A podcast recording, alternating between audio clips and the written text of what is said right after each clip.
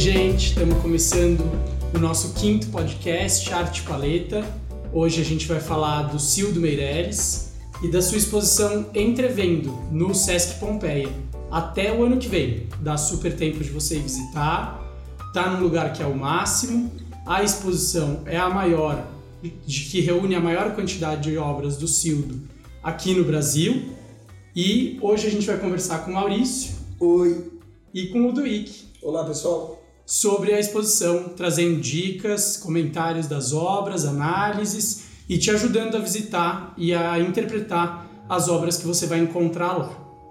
Em primeiro lugar, eu queria agradecer por todo mundo que está mandando mensagem para gente, comentando no Instagram, mandando direct, mandando mensagem nos nossos WhatsApps, no site, falando sobre o podcast, dando dicas do que a gente pode melhorar, do que está funcionando a ideia é que isso daqui seja gostoso para vocês de escutar e para a gente de fazer, que seja uma conversa entre todos nós.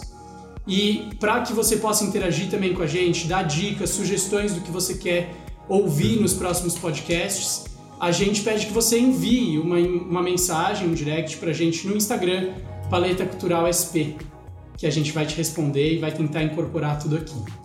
Então, para a gente começar esse podcast de hoje, eu pergunto para você, Maurício, quem é o cara? Quem é Cildo Meirelles? Para mim, uma coisa que me impressiona é o fato do Cildo Meirelles ser, por, na definição mais perfeita, um artista contemporâneo. Ah, o Renan esqueceu de falar que eu sou paleta da vez. Posto difícil de alcançar aqui no Arte Paleta. Então estou celebrando.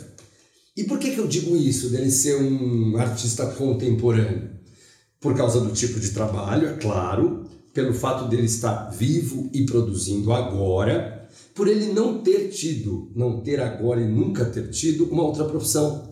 Interessante isso, me parece muito significativo e até raro que alguém tenha efetivamente ao longo da vida se dedicado especialmente a fazer isso, a trabalhar com arte contemporânea. O Cildo nasceu em 48, então ele tem 71 anos agora ele mudou para Brasília quando ele tinha 10, com a família.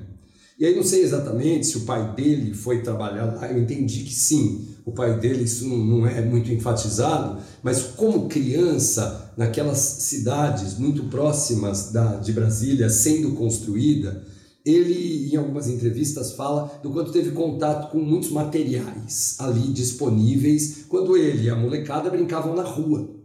E o quanto devagarinho ele foi entrando em contato com esses materiais e imaginando coisas a partir deles. E ele conta uma situação que me chamou a atenção, que é o fato de um dia eles estarem brincando num lugar em que eles sempre brincavam e um cidadão em situação de rua chegou e meio que se instalou naquele terreno que ele normalmente frequentava com os amigos.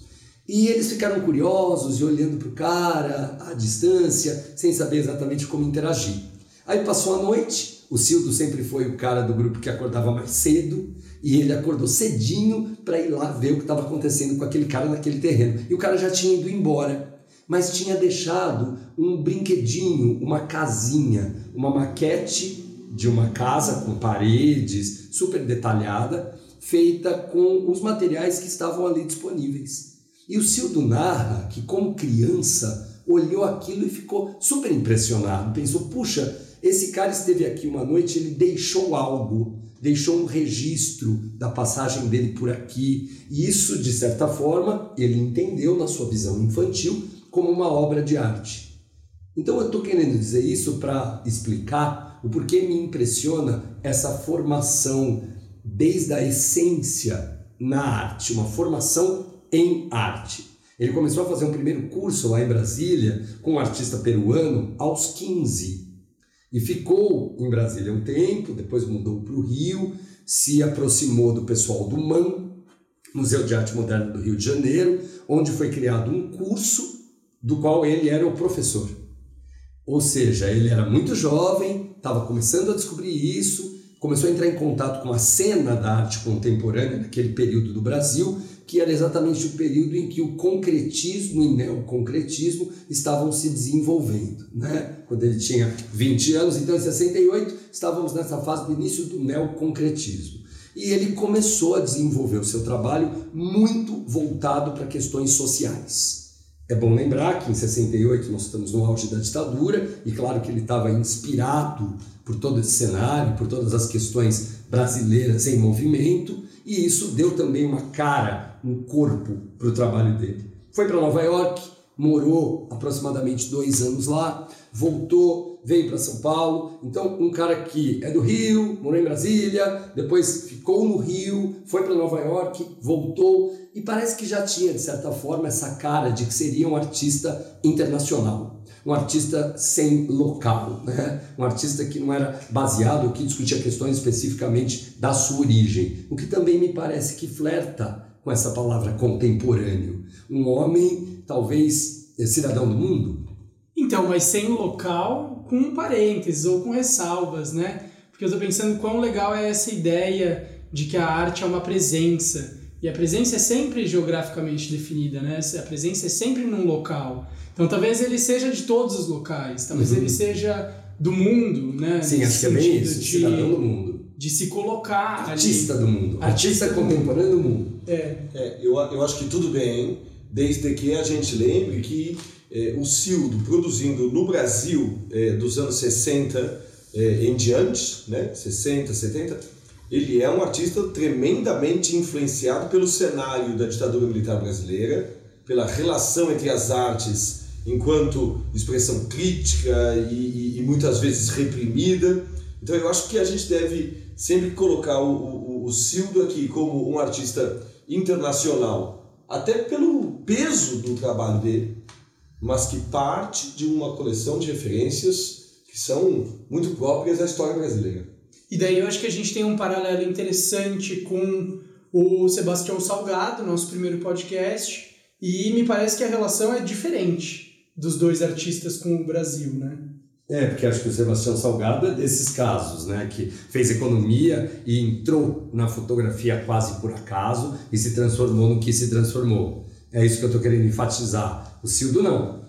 E que teve uma pegada, o Sebastião Salgado, muito mais lá na França e em outros países, do que propriamente no Brasil, né? Enquanto o Cildo teve uma relação forte com o país, mesmo que é, tenha produzido internacionalmente. Sim, eu estou pensando em todas as bienais que ele participou, né? inclusive em São Paulo, mas em Veneza. Estou pensando no fato dele ter agora, em 2008, muito mais recentemente, ganho o prêmio Velázquez na Espanha. E em função disso, também como consequência, uma super exposição na Tate Modern. Tá aí a importância, inclusive, de trazerem o Cildo para o Sesc, né? Ele é o tipo de artista que quando a gente fala o nome dele lá fora, ele é referência. Ele é um dos grandes nomes da arte contemporânea. E aqui no Brasil, ele ainda, é, digamos assim, não tem o, o, o a projeção que né? merece. Exatamente. E aí trazer para o Sesc Pompeia, que é um lugar de amplo é, circular de pessoas, que é um, talvez um dos Sescs mais mais famosos, mais bem mais, mais frequentados, mais, mais frequentados uhum. aqui em São Paulo, eu acho que é fundamental. E legal, né? Estou vendo aqui que ele, a primeira exposição que ele fez, coletiva, como um dos artistas no MoMA, foi em 1970, quer dizer, esse cara tinha 22 anos e já estava se inserindo nesse cenário. Acho que isso também tem a ver com, você está falando do Sesc, essa é, como acho que o Renan falou no início, a maior exposição que já aconteceu do Cildo no Brasil. Quer 156 dizer, obras lá, né? Das mais diferentes características, mas todas dentro disso que eu estou chamando de contemporâneo. Queria, para terminar esse primeiro bloco, citar uma frase que eu acho que o traduz, frase dele. Meus trabalhos não são feitos apenas para olhar e admirar, são táteis, sonoros, físicos. Achei isso tão legal porque, de certa forma, define a questão da instalação e outras características que o trabalho dele traz. Então a gente quer convidar você a mergulhar na exposição do Cildo. Vamos para o segundo bloco falar sobre as obras. Vem com a gente.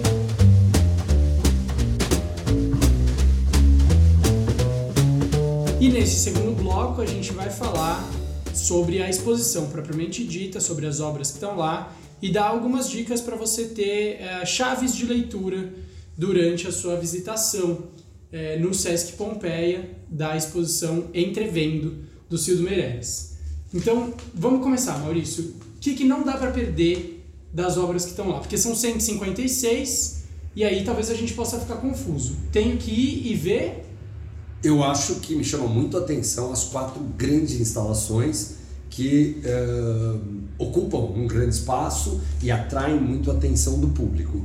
São elas o Volátil, que é a instalação de uma sala escura em que a gente entra sem sapatos e pisa em 40 centímetros de talco no escuro completo e absoluto, o ouvido, a oca revestida de notas de dinheiro em torno dos ossos de bois, o Missão Missões, feito de moedas, hóstias e ossos, e o Eureka, Eureka não, a América tem o Eureka também.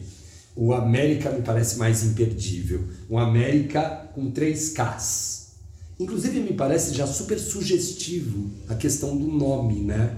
Uh, a instalação te convida pelo seu aspecto visual, você entra instigado pelo que ela é em si, mas o nome também te proporciona reflexões e, de certa forma, treinam o seu olhar ou guiam o seu olhar. Peraí, por que isso chama missão missões? Como construímos catedrais? Hã? Eu acho que três dessas obras que você falou são imersivas, né? talvez só não ouvido não dê para entrar na obra. As outras você tem que pisar, em algumas até tirar o sapato. Eu mesmo adorei tirar o sapato, entrar de meia, de meia nessa que tem o talco na sala toda escura. Você foi de meia? Fui de meia e saí cheio de talco. é porque eu acho que sentir a obra com os pés num lugar completamente escuro é uma experiência interessante que eu também chamaria contemporânea. E o fato de você estar de meia, eu acho que deu uma diferença nessa sensação, né? Porque ela foi entrando pelos meus dedos e eu fui pisando e me afundando, sem meia no meu caso.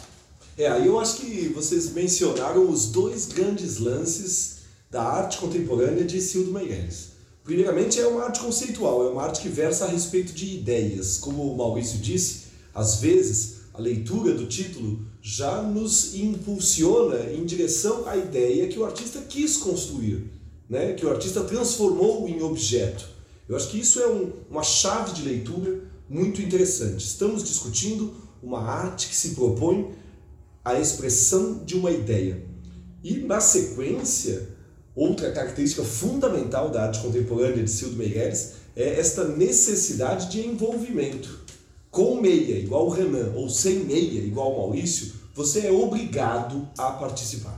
Ao contrário de uma pintura em uma exposição que você pode olhar e dizer não vejo nada, eu acho um absurdo, mas você pode dizer não vejo nada.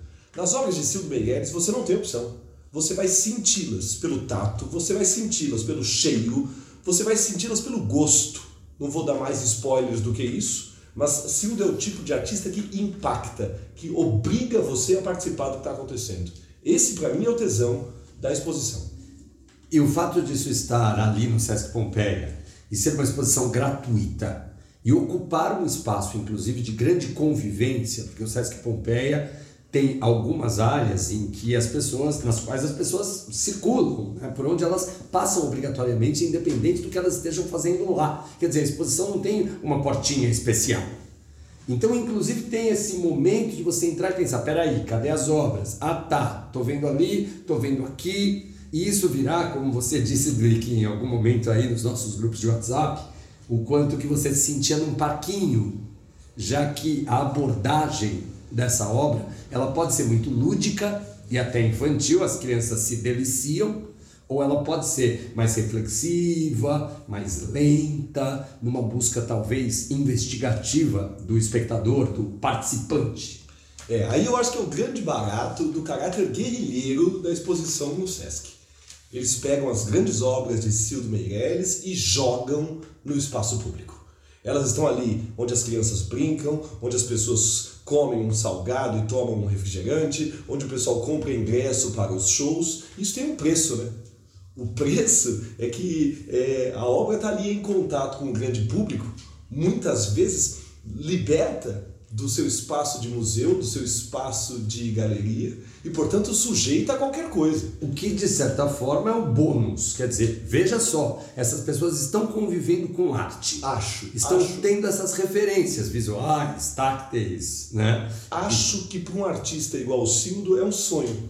É um sonho. Porque é ver como aquela pessoa disposta à reflexão, que já saiu de casa preparada, reage e como a criancinha que estava passando e que mais é ver as bolinhas rolarem, reage. Cada um interagindo com a obra, cada um recebendo uma mensagem a partir, obviamente, de suas referências, possibilidades e universo. E é muito legal como a interpretação dessas pessoas que estão lá circulando, ou mesmo de quem vai é, especificamente para a visitação, não tem exatamente a ver com aquela contemplação com aquela valorização dos aspectos estéticos a que a gente está acostumado no museu mais tradicional. Né? Então, quer dizer, a arte conceitual dificilmente vai ser apreendida se for analisada por uma chave é, estética, do tipo, isso é bonito ou isso é feio, isso versa sobre o belo ou não. É, é, é muito mais difícil a interpretação a partir daí, até porque não é a proposta. A proposta é do conceito, a proposta é da ideia. Tanto assim que em uma das obras que eu adorei também, chamada, se não me engano, Espaços Virtuais Cantos. Isso. Ela hum, convida você que está ali observando a, a, obra a pensar sobre esses cantos, os cantos tantos da minha sala, do meu banheiro, os cantos da cidade e até onde esses cantos podem se expandir ou se retrair, até onde eles se mostram ao seu olhar e onde não, onde eles se ocultam. Então eu acho que o conceito é muito mais importante numa interpretação de uma obra dessas do que você olhar e falar, ah, essa parede não está muito bem pintada. Não, mas não é essa a proposta, que a parede esteja pintada, ou que. A proposta é você refletir sobre o que são esses espaços virtuais, o que são esses cantos. Só para você se orientar, essa obra Cantos é uma das primeiras do Cildo, lá da década de 60. A exposição reúne 50 anos de trabalho desse cara numa antologia, sem uma sequência cronológica rigorosa, sem uma divisão essencialmente temática ou estética, mas propondo essa imersão do público nas diferentes nas diferentes provocações, acho legal, né? Acho que a gente pode dizer que essas obras são provocações. E a primeira vez que o Cildo expôs, ele levou uma dessas obras para Londres, uma dessas obras foi restaurada, um desses cantos, eu quero dizer, porque são muitos. Puxa, então a gente já está dando para você que está ouvindo as quatro grandes instalações a que nos referimos no começo e agora também a obra Cantos que encantou, por exemplo, Renan. Agora, é o seguinte, eu acho que eu concordo com tudo o que a gente colocou até aqui, tirando um pontinho do Renan. Eu acho que, inclusive, no meio da fala dele, ele estava empolgado com a descrição da arte conceitual e não sei nem se ele percebeu. Ele diz assim: é uma arte um pouco mais difícil. Essa palavra apareceu e eu acabei travando nela. Por quê? Porque eu acho, Rê, que não é uma questão exatamente e exclusivamente de dificuldade. Eu acho que o que a gente tem ali é um desafio em diversos níveis. O que a gente tem ali é um universo de possibilidades.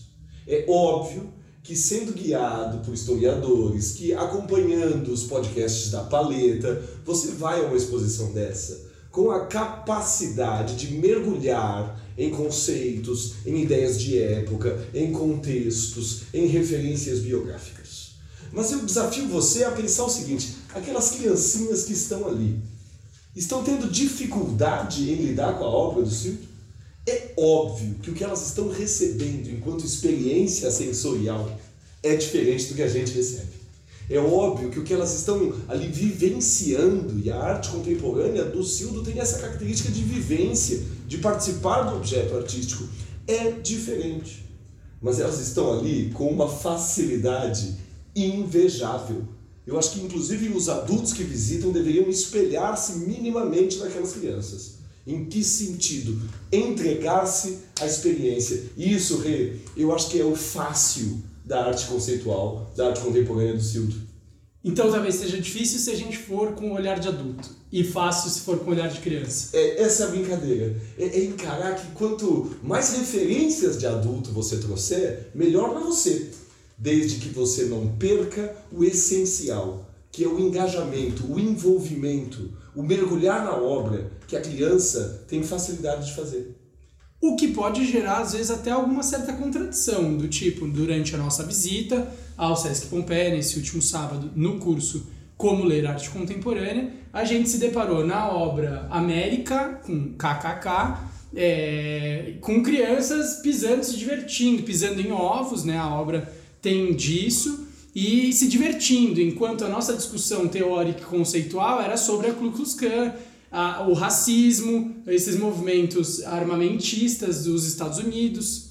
Então pode provocar essa, esse descompasso, né? Pode provocar um descompasso, mas aqui eu faço um desafio de leitura. Eu, fa eu, eu faço um, uma brincadeira de interpretação. Por um lado, a obra tem como conceito original a violência nos Estados Unidos a violência racial nos Estados Unidos, referenciada no próprio nome da obra, KKK, de Ku Klux Klan. Para aqueles que verão a obra, ela é inclusive feita, entre outros materiais, por balas, por, por, por, por, por tiros, por projéteis, exatamente, de armas de fogo. Ok. E naquela situação, Renan, temos crianças brincando inocentemente. Crianças brincando como se aquilo fosse banal Crianças brincando como se aquilo fosse parte do seu cotidiano, tal qual a violência no mundo real. Tal qual as crianças que brincam em frente à televisão, assistindo o noticiário, onde a violência é lugar comum. Tal qual as crianças que brincam nos morros cariocas, onde a violência é um risco real. Eu aqui fico aqui pensando se a obra de arte do Cildo não se concretiza de um jeito novo quando uma criança brinca em meio à violência simbólica, quando sabemos que no nosso mundo real, crianças brincam em meio à violência real.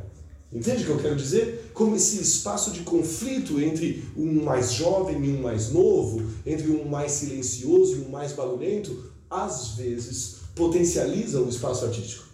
Acho que uma outra coisa, desculpa cortando um pouco aqui o caminho não, da lá, conversa, é que eu estou pensando numa outra coisa que não dá para deixar de ver e que talvez não seja tão chamativo, que é aquela referência a uma obra importantíssima dele, né, que são os circuitos ideológicos, inserções em circuitos ideológicos.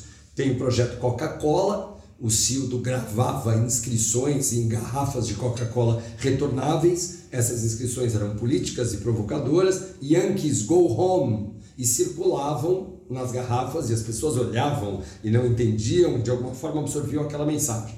Mas aqui está lá é, a mesma inserção num material de circulação, no caso dinheiro, de algumas inscrições do tipo Quem Matou Herzog, uma obra de 1970. Então o cara carimbava esta pergunta numa nota e essa nota circulava colocando a questão. O Cildo atualizou isso e carimbou imagens da Marielle nas notas agora. E aquelas imagens, além de esteticamente combinarem muito bem e gerarem uma rima interessante de se observar, elas estão circulando e colocando um pouco essa questão. Onde está a Marielle? O que aconteceu com ela? Quem a matou? Lembra-se da Marielle? Então acho que você vai se encantar com as instalações grandiosas, vai se encher de talco lá com o Renan, acho que você tem que ir sem meia, tá? E você também vai ver os cantos e pensar nessa origem e olhar para essa obra totalmente política da Marielle carimbada numa nota de dinheiro. Dinheiro é uma coisa forte nessa exposição. Tem muito dinheiro pendurado, colado, exposto, né? E o Sildo falou em uma entrevista recente que a arte é prostituta. Ela vai onde o dinheiro está. E falando em dinheiro, outra obra que inclui moedas espalhadas ao redor de uma torre central de hóstias que culmina num, num teto de ossos, é, chama Missão Missões. Isso. E é uma leitura a respeito da colonização e da nossa relação com a religião nesse processo. E com o dinheiro. E com as mortes.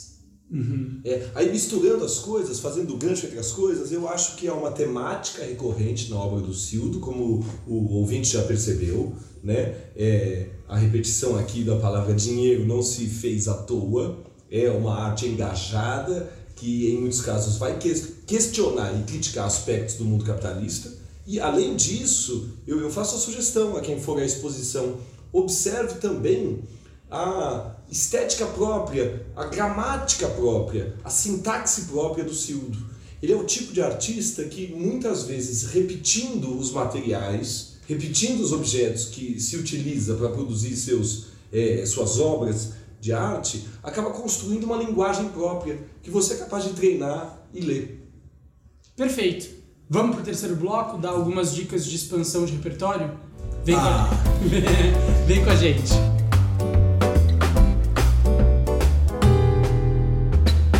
Então, nesse último bloco, a gente se despede com algumas dicas para você que foi à exposição, gostou, ou que ainda não foi, mas que se interessou por arte conceitual, arte brasileira. E a primeira coisa que a gente avisa é o seguinte: a exposição tá lá até 2 de fevereiro de 2020. Tem bastante tempo, mas dá uma passadinha antes, porque a gente sempre deixa para depois. Então, vai lá agora, fica aberto quase todos os dias, fecha a segunda mas fica aberto todos os dias, exceto segunda, das 9 da manhã até as, 8, até as 10 da noite. Então é bastante tempo, Sesc Pompeia. Você sabe, é super fácil de chegar, super fácil de circular, entrada gratuita, as obras estão expostas dentro do espaço todo. Já que vocês estão nessa pegada de se preparar para ver as exposições, acho que você está ouvindo esse podcast, você já sentiu qual que é, né? É ir um pouquinho mais preparado, ir com algumas dicas e saber o que olhar. Tem um videozinho no YouTube que chama Cildo Meirelles Entrevendo, que dura 5 minutos, em que os curadores falam sobre a obra, ele também fala sobre a exposição como um todo, e eu acho que dá uma bela geral antes de você ir. E aí, se você adorar e se encantar pelo Cildo como eu ando encantado, tem um documentário feito sobre ele, e aí tem uma hora e quarenta. Simplesmente colocando no YouTube Cildo Meirelles documentário vai rolar assiste que você vai ficar bem interessado. Ah, claro, né, gente? Nós vamos falar de Inhotim. Daqui a 15 dias estaremos em Inhotim e não tem nenhum espaço melhor para a gente mergulhar na arte contemporânea. Aí de cabeça, com meia, de sunga, de várias maneiras, né? Como você quiser. Tem três obras lá dele. A primeira é imensa, não precisa tirar tênis, não tem sunga, é normal. é uma instalação incrível, enorme, e lá a gente explica tudo sobre ela. A outra, através, também imersiva, uma brincadeira muito legal com as barreiras invisíveis, e Desvio por Vermelho, que é uma obra clássica do Cildo. As três estão lá em Inhotim, em diálogo com outros artistas. É, e aí eu acho que é o caso de lembrar que Inhotim é muito, muito, muito maior do que o Cildo. Por mais que o Cildo seja imenso. Por quê? Porque é o tipo de museu, talvez o, melhor nesse caso, para que você perceba, para que você conheça o que, é o contexto, o que, é o cenário artístico que produz figuras como Cildo Meirelles. Quando a gente puxa aspectos biográficos e fala um pouco sobre o trabalho do artista, é inevitável que a gente pense naqueles que o circundaram. Em tem trabalhos da Adriana Varejão, tem trabalhos do Hélio Oiticica, do Tunga, que são artistas de uma mesma é, geração, de, de um mesmo momento dentro da história da arte brasileira, que dialogam em suas linguagens, que, se, que dialogam em suas temáticas, que, que ajudam a gente a pensar o que, que é um cenário. Inhotim é um grande cenário da arte contemporânea brasileira.